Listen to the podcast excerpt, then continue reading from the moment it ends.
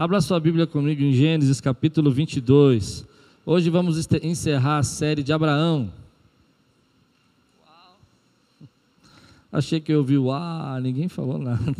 Foram 14 pregações, acredito, ou mais, falando conosco sobre a vida de Abraão. Quem aqui foi tocado em algum momento pela vida de Abraão? Levante a mão, eu quero ver aqui.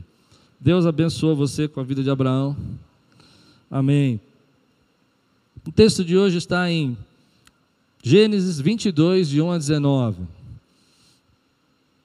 Gênesis 22, de 1 a 19.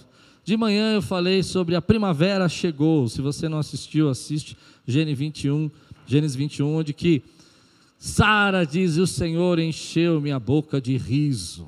E eu falei que nós vemos um tempo que falta-nos esperança, falta-nos alegria, há tantas notícias, mas Deus tem embora a gente possa ter invernos longos na nossa vida, Deus tem um tempo na nossa vida onde a primavera chega.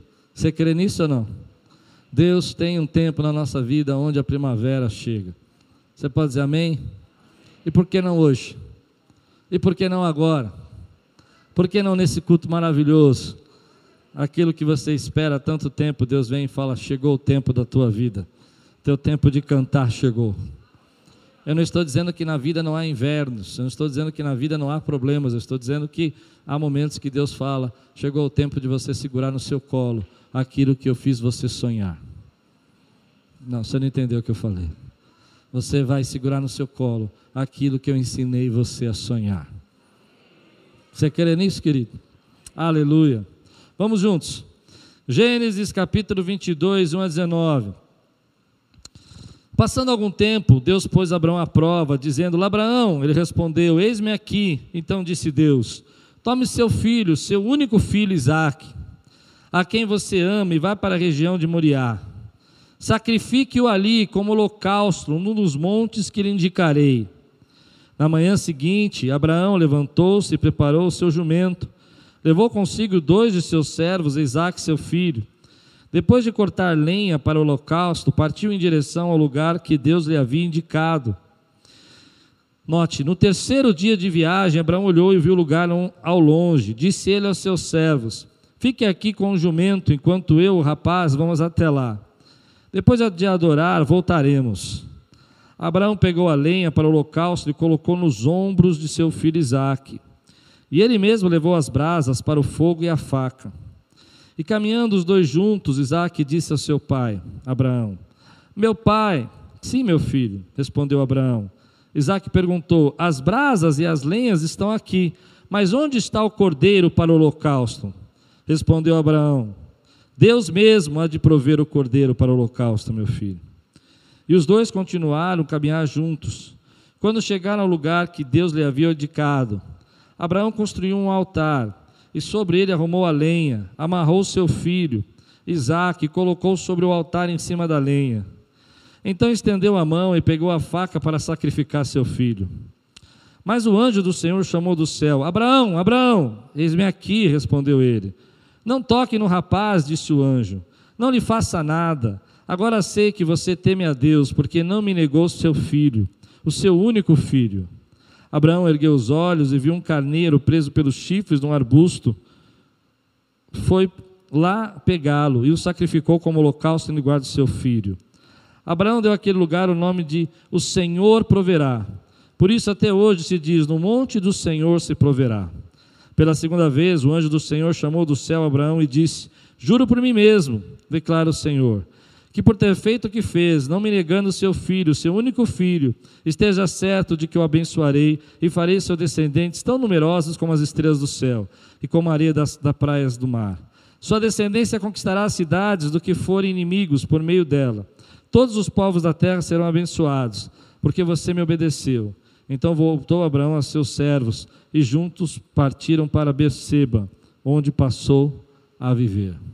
Vamos orar? Você pode fechar os seus olhos. Senhor, fala conosco. Traz a tua palavra ao nosso coração. Que venha agora, Senhor, a direção que nós precisamos. Que seja um tempo de graça, de paz. Um tempo de receber, Senhor, aquilo que o Senhor tem para nós nessa noite.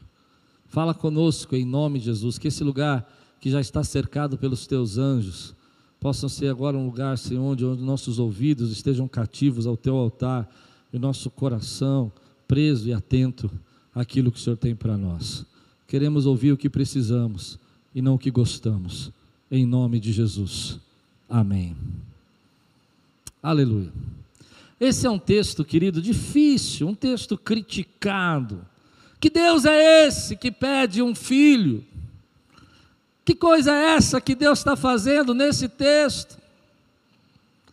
Pegando Isaac, levando ele para o sacrifício. O sacrifício de uma criança. Algumas pessoas, até iradas e cheias de, de razão, elas vão dizer assim: é por isso que não dá para acreditar na Bíblia. Como é que Deus vai olhar lá e vai dizer: pega teu filho Abraão e sacrifica ele, mata uma criança, se a morte das crianças era um ritual pagão? Mas aí que me incomoda essa simplicidade, esse sim, não é nem simplicidade, é a maneira simplória como nós estamos estudando os textos da Bíblia. Quando a gente olha esse texto, e quando a gente olha vários textos, aliás, nessa série, Deus falou muito comigo. Deus falou comigo, por exemplo, sobre Sodoma e Gomorra, que quando uma cidade, um povo, perde a capacidade de se vergonhar, de sentir vergonha dos seus atos, ela implode, ela estoura, ela se acaba. Quando as pessoas têm menos valor para aquela cidade. Deus falou comigo sobre uma pequena mentira de Abraão pode te levar fora do, da rota que Deus tem para a tua vida, e você acha que aquilo não vai acontecer nada, mas de repente a sua família vai parar na tenda de Abimeleque. Lembra da pregação da semana passada? Quem estava aqui?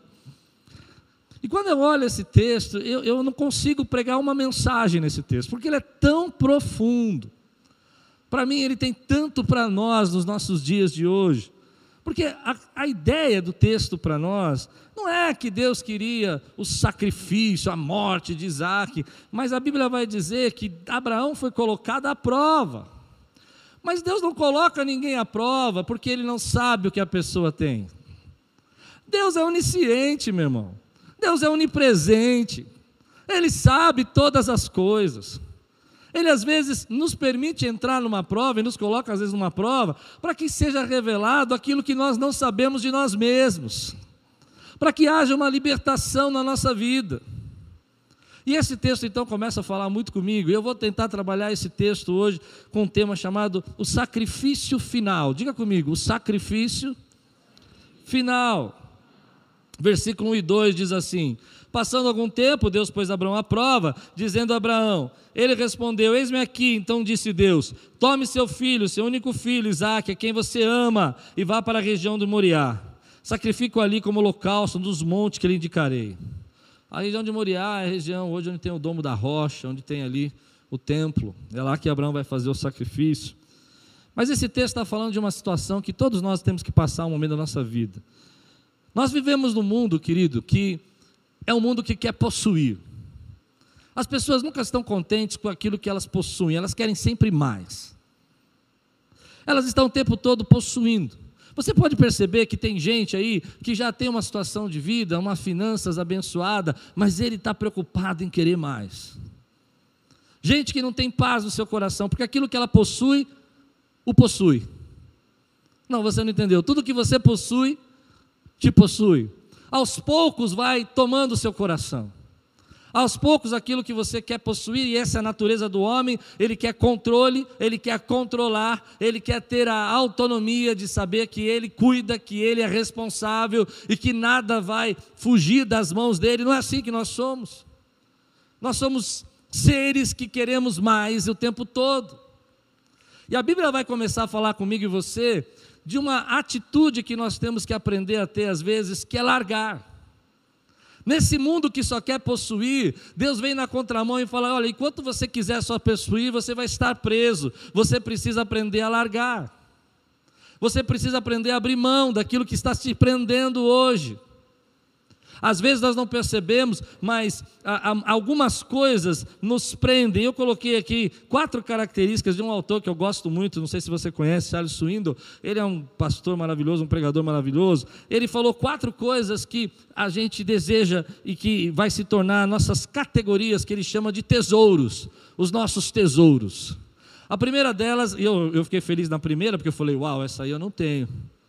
Não é assim que a gente pensa? A primeira delas, ele disse, posses coisas tangíveis e valiosas para nós. Tem gente que tem aquele desejo de possuir, de ter aquelas coisas grandes, como uma casa ou barco, ou pequenas, como um anel de ouro. Eu me lembro de uma pessoa que dizia para mim assim: a minha casa vai ter torneiras de ouro. A gente quer um relógio valioso, um valor monetário, uma peça de roupa. A primeira área que a gente quer possuir é aquela área que a gente pode enxergar e tomar posse, aquela camisa, aquele tênis, Pode ser novo, pode ser velho, mas que você não quer que ninguém use. E se alguém usar, você vira um leão. Se alguém mexer no seu guarda-roupa. E sem perceber, a gente começa a ser possuído pelas nossas posses. Mas eu acredito que muitas pessoas vão dizer assim: não, pastor, essa aí eu já estou bem. Mas você deve conhecer alguém que é possuído por aquilo que ele quer possuir. Amém? Depois a Bíblia vai dizer, e a gente vai entender que a gente pode ser possuído pela nossa vocação. E aqui eu já comecei a dar uma arrumada na roupa. Porque ser possuído pela vocação é quando você quer mais a realização da sua vocação do que a vontade de Deus.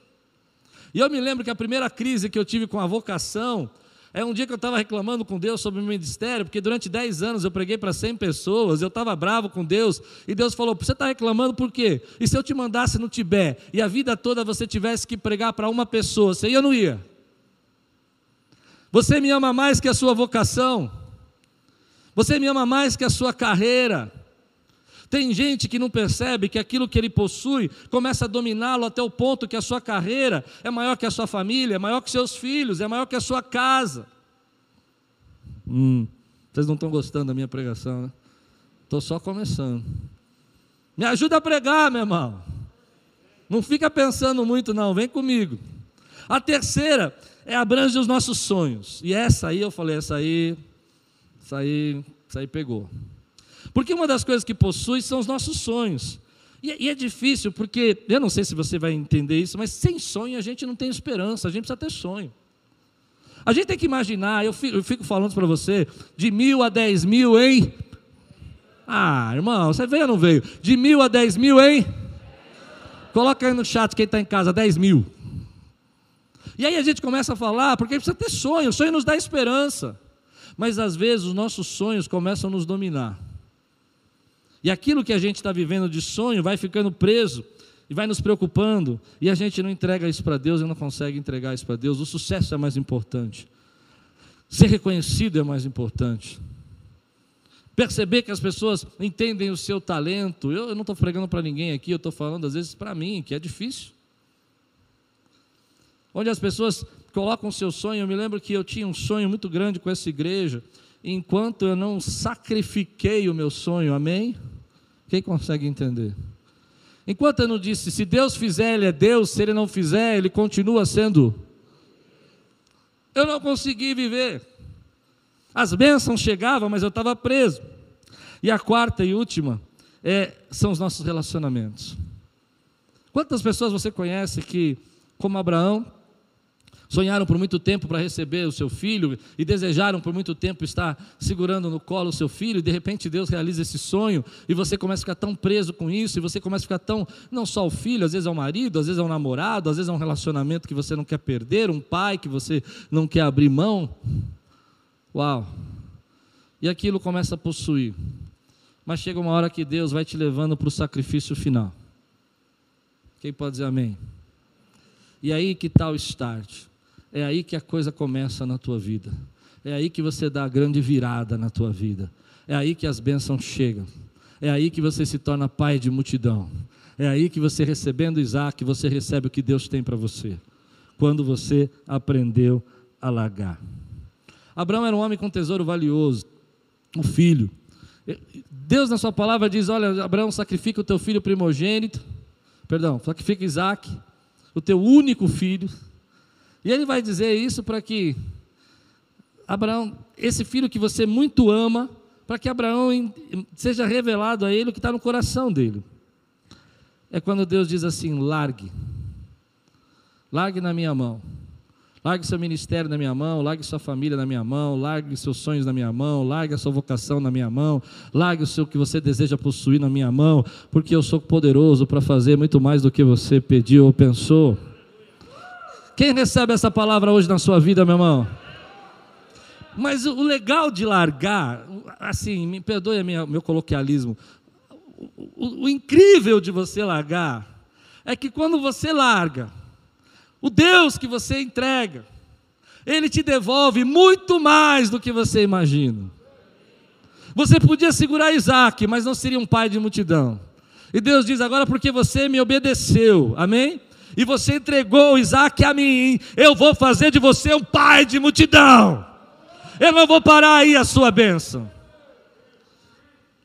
Isso é uma coisa que eu prego às vezes aqui na igreja e eu sempre saio frustrado, porque eu acho que eu não consigo colocar isso na cabeça das pessoas. Meu querido, é hoje é noite de você largar para receber, é perder para que Deus possa te dar. Você precisa largar, querido, aquilo que você está segurando. E aqui Deus está falando desse sentimento que o ser humano tem, querido. Como às vezes nós vamos fazendo isso, às vezes você não tem mais aquele sentimento de posse, de querer coisas, mas aí você começa a segurar o seu nenenzinho no colo. Eu me lembro uma vez que eu estava indo para uma vigília e a minha filha estava passando mal e eu abri a porta e ouvi uma voz brava, severa no meu ouvido falando assim: "Vá lá, despede da sua filha, porque você nunca mais vai ver a sua filha". E ali eu senti que eu estava sendo amarrado, eu estava sendo preso. Consegue entender? Eu não ia conseguir sair, eu não ia conseguir pregar. Haviam vidas que Deus queria salvar. Eu creio que Deus ia fazer algo naquele lugar naquela noite. Eu sei que eu fui lá por algum propósito. Então, eu peguei aquela porta e com muito medo, não foi fácil. Eu disse: "Senhor, o Senhor me deu, ela é tua, faz segundo o que o Senhor quiser, eu não consigo cuidar dela, é tempo de largar. Então Deus começa a operar os milagres que a gente está esperando. Sabe por que, que a gente não recebe? Porque a gente está segurando. Sabe por que a gente não recebe? Porque a gente está dizendo é meu, é meu, é meu. Eu vou ter o meu ministério, eu vou ter o meu chamado, eu vou ter a minha igreja. Querida, não estamos dando de nada. Pronto, falei. Eu não estou falando para ninguém, não, estou falando para mim. Eu falo para mim isso. Nesses dez anos que eu falei para você, eu precisava aprender que não se trata de meu, se trata de nós. Se trata dele, do que ele vai fazer na nossa vida. E aí, querido, isso é um, posso ir mais fundo nisso? Isso é uma coisa tão incrível que às vezes você você recebe esse copo. Você já percebeu isso? E aí esse copo é um copo. Mas alguém disse que esse copo, ele é muito valioso. O pastor Klaus bebeu nele. Quem sabe um dia esse copo vai valer 50 centavos. Você está me acompanhando ou não? E aí você começa a tornar aquilo valioso. E você acha que você está tranquilo, você acha que você está bem. Mas quando você começa a analisar, você começa a perceber que nós somos formadores de Isaques dentro do nosso coração. E Deus de tempos em tempos, tem que chegar para nós e falar: filho, larga, isso não está fazendo bem para você. Aquilo que eu te entreguei de tesouro está virando seu ídolo. Aquilo que eu entreguei para te abençoar está dominando você. E eu não quero que nada domine você. Renuncia. E é nessa hora que você renuncia, que você larga, que Deus abre um caminho e diz para você: oh, porque você largou porque você abandonou isso. Então eu já preparei o cordeiro para você. Eu vou prover o sacrifício. Aleluia. Foram três dias de viagem. Eu sempre me incomodo com isso nesse texto. Já preguei algumas vezes esse texto. Por que três dias de viagem, irmão? Por que, que Deus não olhou e falou assim: sacrifica ali? Eu sei, era o Monte Moriá. Eu entendo isso. Mas por que três dias de viagem? Você imaginou o sofrimento daquele pai por três dias levando o filho para ser sacrificado? Isaac já não é um menino, ele já está percebendo que tem alguma coisa errada. Ele fala: tem a brasa, tem a lenha, mas cadê o cordeiro? E o pior é que Abraão faz o altar, coloca o filho em cima, e você acha que quando o filho Isaac foi colocado em cima, ele não sabia o que estava acontecendo? Ele sabia. Mas eu acredito que nesse processo de três dias, Deus foi trabalhando a fé, o coração, Porque a Bíblia diz que Abraão creu que ele era poderoso para ressuscitar seu filho. Esse é um processo de largar. E hoje eu olho para esse texto e eu acho que o que eu vou pregar esse momento aqui, talvez não seja para todos, mas eu acho que é para muita gente aqui. A gente já precisa aprender sobre sacrifício. Eu não estou falando de sacrifício como algumas igrejas falam, de tomar o dinheiro, de tirar. Quem me conhece sabe que isso nem passa pela minha cabeça. Sacrifício monetário, nada disso. Eu estou dizendo que nós perdemos a ideia do sacrifício último da nossa vida a entrega do seu eu.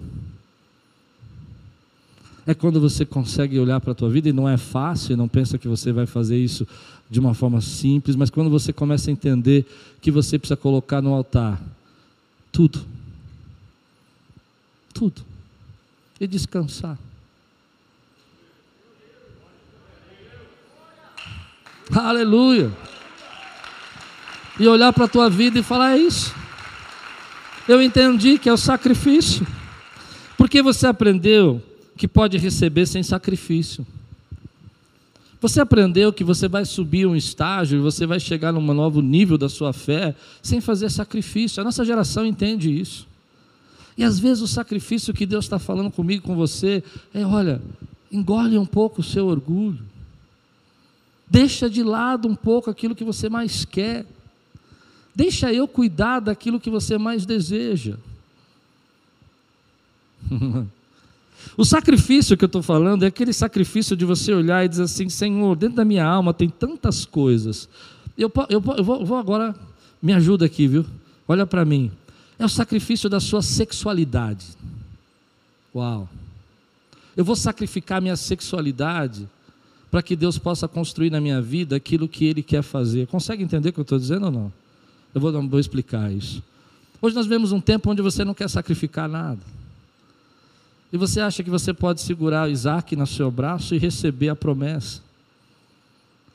E às vezes o seu Isaac é a sua sexualidade nesse tempo. Tanta gente falando na sua cabeça que é assim mesmo. E Deus vem para você e fala assim: Ei, eu te dei uma esposa, viva bem com ela. Ah. Eu te dei uma esposa, curta a mulher da tua mocidade, diz a Bíblia. Esse é o teu sacrifício. Chega no teu, no teu altar, na tua casa, na tua cama, no teu quarto secreto, onde você construiu um lugar para Deus e fala: Senhor, eu estou sacrificando o meu eu, meu ego. Eu não quero saber se eu vou ser sucesso, eu não quero saber se eu vou ter milhões de pessoas. Aliás, eu nem gosto dessas conversas quando as pessoas começam a falar isso, porque eu aprendi que eu preciso ser eficiente. Eu não preciso ter sucesso, eu preciso ser eficiente. Quem consegue entender o que eu estou dizendo? Você precisa sacrificar o seu sucesso para você ser eficiente. Você não entendeu?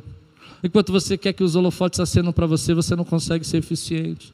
Porque para você ser eficiente, você tem que sacrificar o seu eu e saber que você nem todo mundo vai gostar do que eu falei agora. Ou! Oh! Não sai agora, tranca as portas. Não desligue a internet.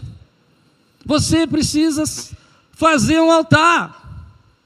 Ei, que texto maravilhoso! Essa é a jornada de todos nós. É o momento que você fala: Uau, eu sou incrível, eu sou maravilhoso, eu posso. E daqui a pouco você fala no outro dia: Ai meu Deus, eu tenho tantas deficiências, eu tenho tantos problemas. E no outro dia você fala: Meu Deus, mas eu não sou tão ruim assim, né? E Deus fala: Não se trata disso, se trata de mim. Põe o teu ego no meu altar, porque eu sei o que eu quero fazer na tua vida. Construa esse altar. Não deixe que nada te prenda. Viva mais leve, flua, suba com asas como águia. Seja tudo que Deus sonhou para você. Mas para você ser tudo que Deus sonhou, você precisa fazer um altar de sacrifício, um altar de obediência. Eu me lembro uma vez que Deus disse assim para mim, há muitos anos atrás. Ele disse: Eu vou deixar Quírios pequena para incomodar os grandes. Você vai fazer, o bispo quando falou isso na, na jornada, que a gente ajudou uma igreja que era muito maior que a gente, eu fiquei pensando, eu lembrei dessa frase há muitos anos que Deus tinha falado isso, porque às vezes a gente não precisa ser grande para fazer o que Deus está mandando, a gente só precisa ser eficiente. Só precisa fazer o sacrifício. O sacrifício de às vezes a gente não querer. E quando eu estou falando de sacrifício, ouça, eu não estou falando desse sacrifício que você está ouvindo nas mídias aí, nas redes sociais, na, na televisão. Eu estou falando de dar alma. De você falar, pai, eu vou entregar tudo hoje para que o Senhor faça da minha vida o que o Senhor quiser. Eu sou incompetente para cuidar de Isaac. Não, você não ouviu o que eu falei. Falei muito rápido. Eu sou incompetente para cuidar desse Isaac, mas eu sacrifico esse Isaac, porque eu sei que o Senhor vai me devolvê-lo e vai cuidar dele para o resto da vida. Eu sou incompetente de proteger esse menino, eu não consigo. Eu posso fazer tudo, eu posso cercar, posso colocar babás ao redor dele, mas eu não posso protegê-lo. Mas eu conheço um Deus que proverá, um Deus que proverá, um Deus que vai guardar aquilo que ele entregou na minha vida. Eu entrego a minha casa, eu sacrifico a minha família, eu sacrifico a minha saúde, eu sacrifico os meus bens, eu sacrifico meus recursos, porque por ele, para ele são todas as coisas. Dele vem. E é difícil falar de sacrifício porque a gente não entende essa dimensão. Então nós estamos adoecendo. Nós achamos que sacrifício é pegar 50 reais, ai que sacrifício, dei, dei oferta. Ou sacrifício é você pegar um ônibus lotado. É claro que é um sacrifício pegar um ônibus lotado, mas não é desse sacrifício que eu estou falando. Eu estou falando do sacrifício de quem fala assim: ei, a partir de hoje, nada vai parar os meus lábios de adorar. Não há nada mais importante na minha vida. Eu deixo o meu Isaac nesse altar para que Deus faça em mim aquilo que Ele quer fazer. Eu construo esse altar e sacrifico ele, porque eu sei que eu tenho um Deus que é Jeová ele é Deus da provisão. Eu não estou falando do sacrifício que algumas pessoas falam, vem aqui nesse altar e sacrifica o seu dia. Não, isso aí não interessa. Porque você pode fazer sem amor. Mas eu estou falando de sacrificar a tua vida. E dizer assim: olha, não vai ser fácil. Mas o Senhor está no centro. E se Ele me quer aqui, se Ele quer nesse lugar, e se Ele me chamou assim, Ele vai me usar, e Ele vai me levar. Porque o meu destino, o seu destino, agora quem crê vai ficar de pé e vai glorificar. Não depende de homens, depende do Senhor. E quando você sacrifica o teu altar, Ele traz o teu destino, Ele cumpre a sua promessa, Ele põe. Esse é o problema da igreja hoje. Ela precisa aprender a sacrificar. Você precisa aprender a sacrificar. Eu preciso aprender a sacrificar. Oh, Deus tremendo, esse é o nosso sacrifício. É você dizer, eu estou deixando de lado o ego, a vaidade, as pessoas que dizem, uau, como você é o cara, e você diz, isso não me interessa, interessa que ele me veja. Aleluia. Então Abraão vai construir um altar, e ele vai pegar pedra sobre pedra. E eu imagino, eu não sei, eu, eu já falei que esse texto mexe muito comigo, porque eu vejo nisso uma sabedoria. E ele pega a pedra, na, se fosse nós construindo esse altar, ele pega lá a pedra. Ele vai lá e procura uma pedra ali, bem bonitinha, quadradinha, linda, para fazer a base. E ele coloca a pedra. Ele fala: Essa é a pedra do meu amor pelo meu filho. Eu amo, mas eu não consigo cuidar dele. Depois ele anda mais um pouco e procura outra pedra. Essa é a pedra da ira de Sara. Sara vai ficar louca comigo, mas eu tenho que fazer o que Deus obedeceu. Você está entendendo o que eu estou pregando? E aí ele volta. E durante esses três dias ele ficou pensando sobre isso. E ele disse: Olha, nesse altar eu preciso colocar a pedra dos meus medos, no pânico, da dúvida, do receio que eu tenho de Deus operar na minha vida. Eu coloco tudo isso e sacrifico nada vai parar o que Deus tem para fazer na minha vida, porque Ele é poderoso para ressuscitar os meus sonhos. Ele é poderoso para ressuscitar os meus sonhos. Ele é poderoso, tudo que eu sacrifico, Ele me devolve em dobro, muito mais. Ele é poderoso para ressuscitar os meus sonhos. Você está construindo um altar nessa noite. Você está construindo um altar nessa noite. Deus está juntando pedras aí. E você está pegando essas pedras e está construindo esse altar na tua vida. E você não está entendendo nada. O que, que Deus quer fazer é um movimento nessa noite na tua vida. Coisas que estavam presas, que você segurava, que você não enxergava, que estavam travando a tua vida. Você vai juntando pedra sobre pedra. Vai colocando o maior dos seus sacrifícios. Aquele que é o mais, o que te pega mais, sua saúde. Eu não sei o que é. Ah, meu irmão, né? ah, como eu disse, nós vamos ficando mais velhos nós vamos mudando aquilo que é o nosso Isaac. Talvez hoje o Isaac da gente seja saúde, Deus fala: coloca a tua saúde no altar, porque você não pode fazer nada por ela. você entende o que eu estou dizendo? Precisamos ser uma igreja que aprende a sacrificar na dimensão do espírito, da alma. Eu não quero saber desse sacrifício aí que as pessoas estão falando, vocês estão me entendendo? Eu nem creio nisso. Ah, vem aqui, sacrifica o teu salário. Não, nada disso. Deus não pediu. Aliás, eu posso entrar no assunto que eu queria entrar. Uma das coisas que eu aprendi nesse texto é que algumas pessoas querem controlar você. E o jeito dela controlar você é pedir para você o seu Isaac. E eu vou ensinar uma coisa para você como pastor. Ninguém pode pedir o teu Isaac. Ninguém tem esse controle sobre sua vida. Não entregue esse controle para ninguém. Porque eu acho um absurdo o que algumas igrejas estão fazendo e como elas estão ferindo as pessoas. Quando as pessoas trazem os seus sonhos, seus planos, seus, seus objetivos, aquilo que querem realizar. Eu me lembro de uma irmã aqui na nossa igreja que disse que o sonho dela era fazer uma faculdade de pedagogia, e a igreja dela disse: Olha, você não pode fazer porque Deus quer que você seja uma líder de célula. Meu querido, não sacrifique o seu Isaac por ninguém, porque ninguém tem essa autoridade na sua vida. A única pessoa que tem autoridade para pedir o seu Isaac é o Senhor. E sabe por quê? Porque Ele é poderoso para ressuscitar o seu Isaac. Eu não tenho poder. Se eu disser para você, não casa com aquele, não faz. E o teu sonho era casar, esse era o teu Isaac. Esse, o, o, riso que eu preguei de manhã, ouve a pregação. Você segurou no colo o teu riso, era promessa. Deus te fez sonhar com aquele príncipe. Aí o pastor vem, não, não é para você casar com essa, é para você casar com aquela. Não, ele não sabe de nada, ele não sabe de amanhã. Só Deus pode pedir o teu Isaac. É por isso que nós estamos feridos. Quem consegue entender o que eu estou pregando aqui? Muita gente está controlando a gente, querendo que a gente peça o nosso Isaac. Eu me lembro que quando Deus me chamou para ser pastor aqui, Ele disse que eu ia começar uma igreja na Lapa, na casa da minha mãe. E alguns irmãos queridos, eles nem estavam mal intencionados. Aliás, eu acho que eles estavam muito bem intencionados. Eu não era uma pessoa muito, muito certa para começar uma igreja. Só Deus podia fazer isso na minha vida. Ah, eu não tenho linguajar, eu não falo com linguagem é, religiosa. Estava ouvindo as pessoas falarem naquele aplicativo, eles falam, amado irmão, Deus está aqui. Eu falo, não sei falar.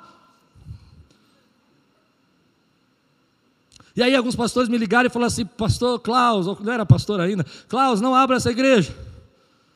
E eu quase não abri a igreja. Eles estavam pedindo para eu sacrificar o meu sonho, aquilo que Deus tinha colocado no meu coração. Mas eu não sacrifiquei porque ninguém tem esse controle na minha vida. A única pessoa que pode pedir o seu Isaac é o Senhor. Porque se ele pedir, ele vai ressuscitar e vai entregar algo maior para a tua vida. O erro de hoje é que algumas pessoas querem exercer controle e dizer: olha, você precisa trabalhar aqui, você precisa fazer isso, você precisa entregar aquilo. Quem me acompanha aquilo que eu estou pregando? E Deus não pediu nada disso. Veja bem, me acompanhe agora. Houve um tempo para que Isaac crescesse. Tem o time de Deus trabalhar. Abraão precisava estar pronto. Três dias de viagem, eu não sei que dia de viagem que você está. Mas se Deus está pedindo algo para você entregar, não eu, não a religiosidade, não os dogmas, entregue, porque isso está prendendo você e está impedindo você de receber as bênçãos maiores que Deus na sua vida. Eu fico muito triste quando as pessoas vêm de comunidades e de igrejas, onde os pastores, para mim, numa loucura, acham que tem essa autoridade de fazer com que as pessoas matem os seus sonhos. Sacrifiquem aquilo que Deus não pediu para sacrificar. Se Deus chamou você, se Deus tem um propósito na tua vida, se Deus vai levantar você, eu estou aqui para te apoiar e dizer: vai, Deus é bom. Mas saiba que uma vez, em algum momento da sua vida, você vai precisar criar um altar e largar isso na mão do Senhor. Você recebe essa palavra na tua vida, querido? Muita gente olha para isso e não consegue entender e vai dizer assim: Senhor, mas eu, eu, eu, eu não estou entendendo por que, que as coisas não acontecem, porque você caiu no engano. Caiu no engano de achar que você pode controlar o seu Isaac e você não pode controlar. Caiu no engano de tornar o seu Isaac Deus. E caiu no engano de entregar o seu Isaac para alguém que não é Deus. Tem muita gente que, por serviços religiosos, vai dizer para você: olha, você precisa abandonar isso porque Deus não quer isso para você. Eles não sabem, querido, só Deus sabe o que Ele tem para a tua vida. E eu quero dizer uma coisa que eu creio muito. Sonhe os sonhos de Deus para você. Não deixe ninguém matar os teus sonhos. É triste quando a gente faz DNA e a gente vê pessoas aqui contando testemunhos, dizendo, sabe, Deus me falou que eu tinha que fazer isso, mas eu não fiz porque meu líder, meu, minha igreja, meu ministério me impediu. Não, querido, eu não tenho esse poder. Só Deus tem o poder, porque se Ele matar o teu sonho, Ele é poderoso para ressuscitá-lo e fazer maior na sua vida. Quantos creem no que eu estou dizendo? Aquilo que você entrega, aquilo que você constrói como altar, é quando você diz assim: Senhor, está aqui a minha vida, eu, eu não tenho mais nada que me prenda. Mas aí no versículo 8, diz assim, e eu acho isso lindo. Isaac pergunta: Eu estou vendo aqui as brasas, eu estou vendo aqui o, a lenha, mas eu não estou vendo o cordeiro. E Abraão responde: Deus mesmo há de prover o sacrifício. Ele mesmo há de fazer. Aqui há um texto interessante, porque a tradução literal desse texto, se você fosse traduzir literalmente, seria assim: O Senhor cuidará disso. Levante sua mão e diga assim: O Senhor cuidará disso. Levante sua mão e diga mais uma vez: O Senhor cuidará disso.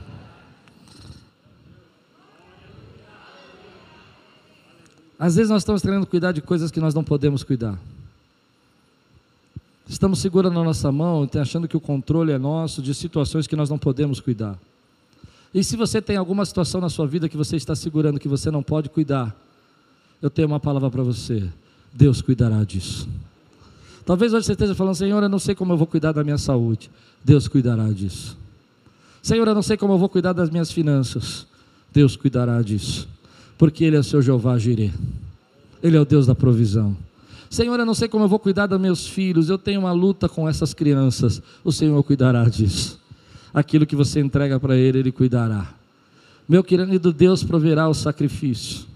Eu não sei se você você consegue imaginar as vezes que nós ficamos tão ansiosos e Deus está falando assim: você não me conhece, você não sabe que eu sou seu pai, você não sabe que eu sou seu dono, você não sabe que eu sou o Senhor, você não sabe a história que eu tenho com você, você esqueceu que eu sou o El Shaddai, o Todo-Poderoso, você esqueceu que eu sou o Deus que te cura, o Jeová Rafá, você esqueceu que eu sou o Deus que tiro você da escravidão e te abro caminhos no deserto, você esqueceu, querido, que eu sou o teu Jeová Jireh.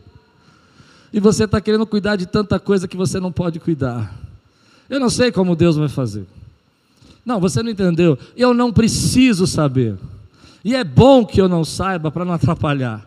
Porque eu creio num Deus que vai cuidar disso na minha vida. Quantos aqui nessa noite tem uma área da sua vida que não conseguem cuidar? Levante a mão, que está difícil de cuidar. Ponha bem alto você que tem uma área. E eu quero que você agora, de forma espiritual, querido, vamos criar uma atmosfera nesse lugar. E vamos dizer juntos: a tua palavra diz que o Senhor cuidará disso. Eu me lembro minha mãe orando quando criança, toda doente, toda doente, e ela dizia assim: Eu já disse isso para vocês. Ela dizia: Eu não posso cuidar, mas o Senhor vai cuidar do Klaus, o Senhor cuidará disso. Aleluia. Querido, se tem algo na tua vida que está te angustiando, porque você não sabe o que fazer, lembre-se que Deus vai prover o sacrifício, Ele vai levantar e vai ser o Deus que vai cuidar dessa situação na tua vida, Ele vai ser o Deus que vai abrir, querido, a porta que você não consegue abrir, você não consegue se resolver com relação ao teu chefe, você não consegue se resolver algumas situações do seu casamento, mas o Senhor cuidará disso, Ele entrará com providência. Você já teve uma situação na sua vida que você não conseguia mudar e o Senhor cuidou na sua vida? Você já teve uma situação que você falou, Deus, eu não tenho como resolver isso. E Deus falou, eu vou cuidar disso. Essa batalha não é sua, essa batalha é minha. Eu vou pelejar por você. Pois bem, ele continua fazendo. E essa noite eu estou dizendo para você que teve áreas da sua vida esse ano que passou e vão existir outras que você não pôde cuidar, mas estava lá na sua vida o Jeová Jireh, o Deus da tua provisão, cuidando de você. Aleluia. Aleluia. Aleluia. Quando Abraão disse: O Senhor cuidará disso, ele estava dizendo assim: Ele vai velar pela Sua palavra. De manhã eu preguei sobre isso, para que ela se cumpra. Filho, ele disse que de você ia sair uma grande nação. Eu não sei como ele vai fazer isso, mas eu aprendi a confiar em Deus com todo o meu coração. Eu aprendi a acreditar que Ele é poderoso para fazer muito mais do que pedimos ou pensamos. Eu aprendi a entender que toda vez que eu sacrifico o meu sonho, Ele derrama sobre mim a sua misericórdia, a sua graça. Para mim, essa é a jornada final. Eu não sei se as pessoas entendem. Essa é a jornada final da sua alma.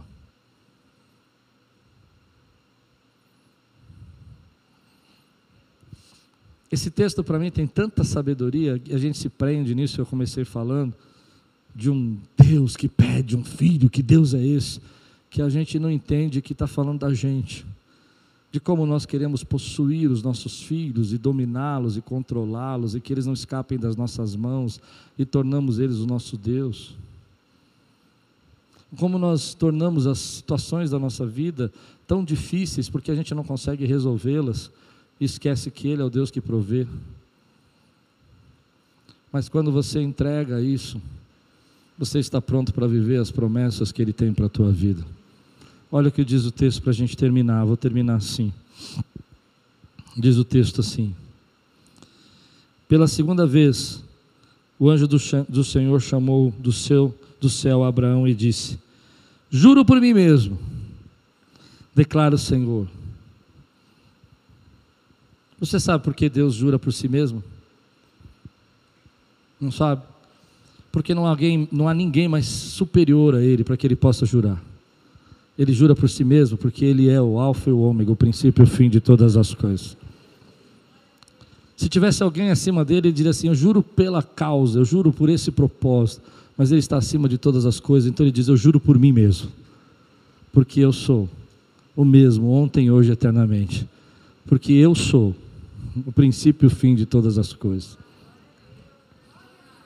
que por ter feito o que fez, note isso, perceba isso, por ter feito o que fez, e o que, que ele fez? Não me negando o seu filho, o seu único filho.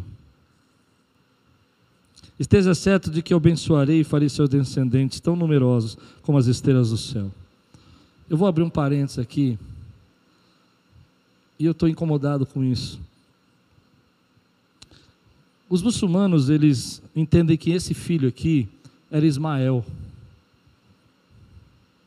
Porque a ideia do único filho seria que então Isaac não tinha nascido ainda. E eles colocam então Ismael lá. Mas eu queria falar, se talvez algum muçulmano está me ouvindo. E eu vou dizer para você que, independente de qual filho, embora eu acredite que é Isaac, o que Abraão profetizou foi que Deus ia prover o seu próprio sacrifício. E dois mil anos depois, Deus enviou o seu filho. Abraão profetizou daquilo que Deus ia fazer por meio de Jesus Cristo. Ele proveu o sacrifício na cruz, que nos perdoou, nos lavou de todos os pecados. Esse é o nosso Deus. Abraão disse: Olha, nós vamos precisar de um sacrifício, mas nós não conseguimos fazer esse sacrifício. Então Deus vai prover o sacrifício, Ele vai prover o cordeiro. E João disse: Esse é o cordeiro de Deus que tira o pecado do mundo. Isaías 53 disse que pelas suas pisaduras nós somos sarados. Você crê no que eu estou dizendo? Abraão profetizou daquilo que nós vivemos hoje, que Jesus é o sacrifício. Jesus é o caminho, a verdade, a vida. Você crê nisso, querido? E quando ele profetizou, talvez ele não soubesse de tudo, mas ele estava dizendo: um dia Deus vai prover aquilo que nós precisamos para a nossa salvação. E ele fez isso por, por Jesus, por meio de Jesus. Então, volta comigo aqui. Por ter feito o que fez, não me negando seu filho, seu único filho, esteja certo que o abençoarei e farei seus descendentes tão numerosos como as estrelas do céu e como a areia das praias do mar. Deus está dizendo: Abraão, porque você me obedeceu, porque você construiu um altar, porque você entregou o seu Isaac, eu vou transformar isso exponencialmente nas bênçãos que eu prometi para você. E eu vou cumprir essas bênçãos por completo, porque você está pronto para recebê-lo. Não há mais nada entre mim e você. Você não mente mais, você não tem medo mais, você acredita no meu poder para ressuscitar os mortos, para prover o sacrifício. E é isso que eu aprendi.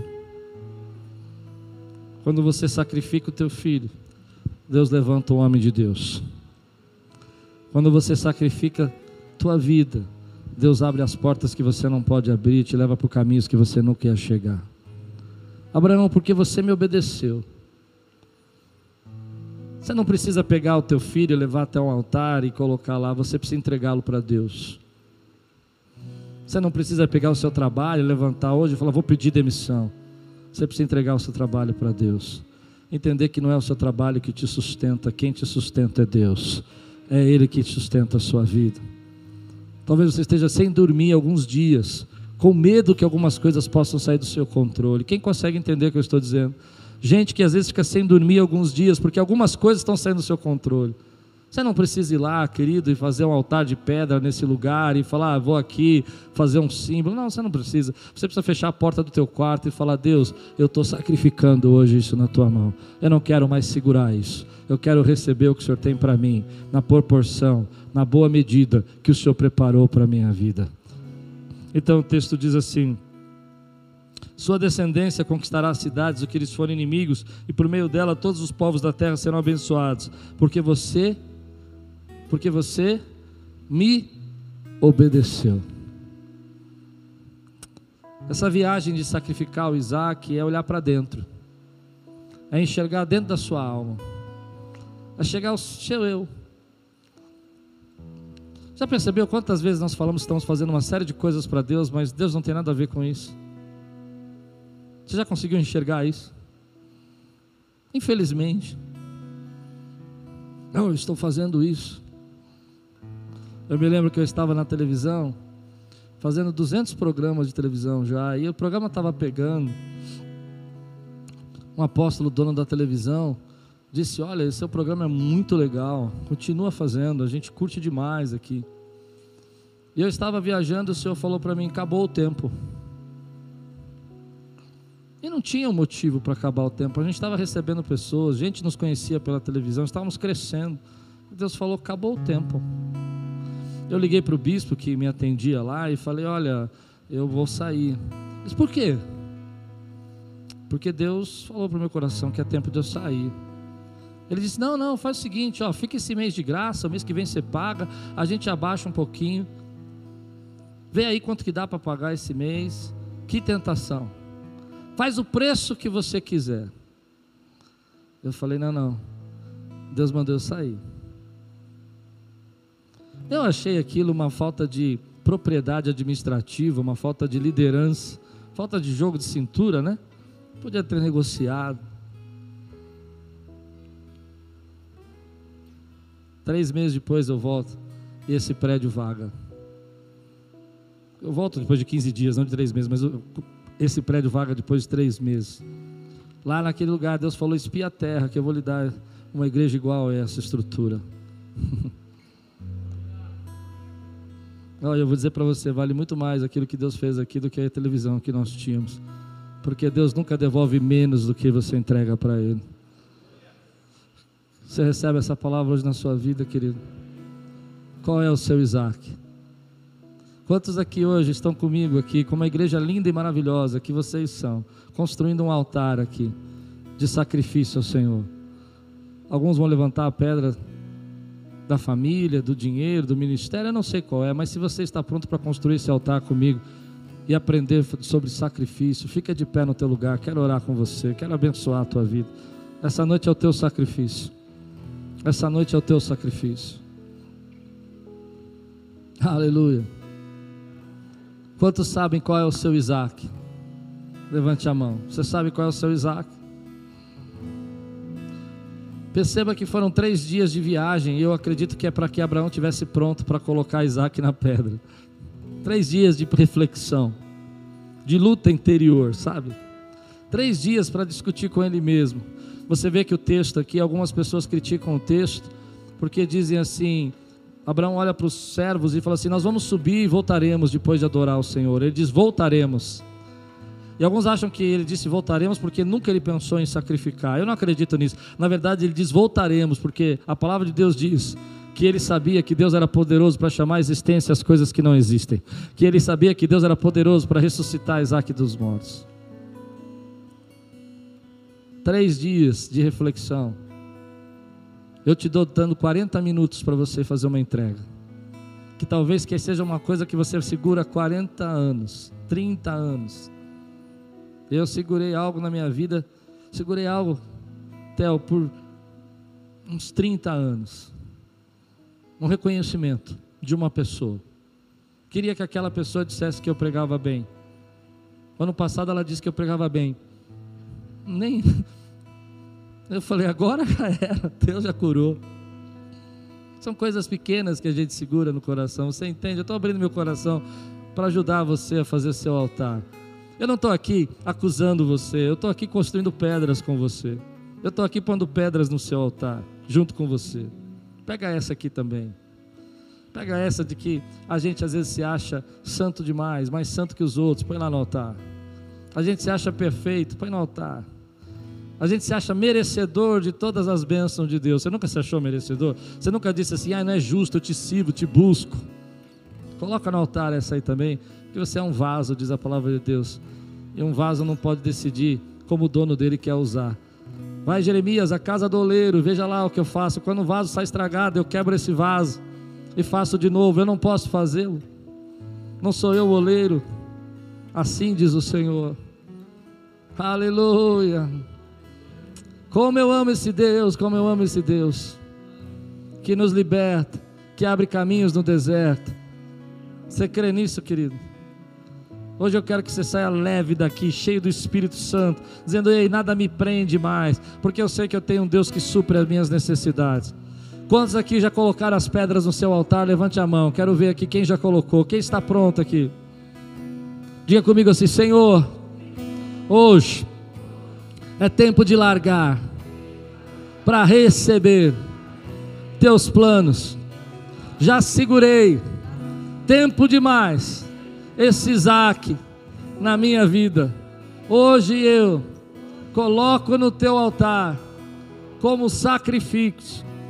Diga comigo, eu sacrifico em nome de Jesus. Se você sabe que você está sacrificando, tem coragem, fala bem baixinho, só para você ouvir, diga assim: Eu estou sacrificando. E agora termina essa frase, você com você mesmo, termina essa frase, fale para Deus o que você está sacrificando. Aleluia. Então Deus diz assim para mim e para você: porque você me obedeceu, eu vou fazer aquilo que eu disse. Você vai se tornar pai de multidão. Pai de multidão. Você recebe essa palavra hoje na sua vida? Quem recebe aqui dá um grande glória a Deus, exalta ao Senhor. Aleluia.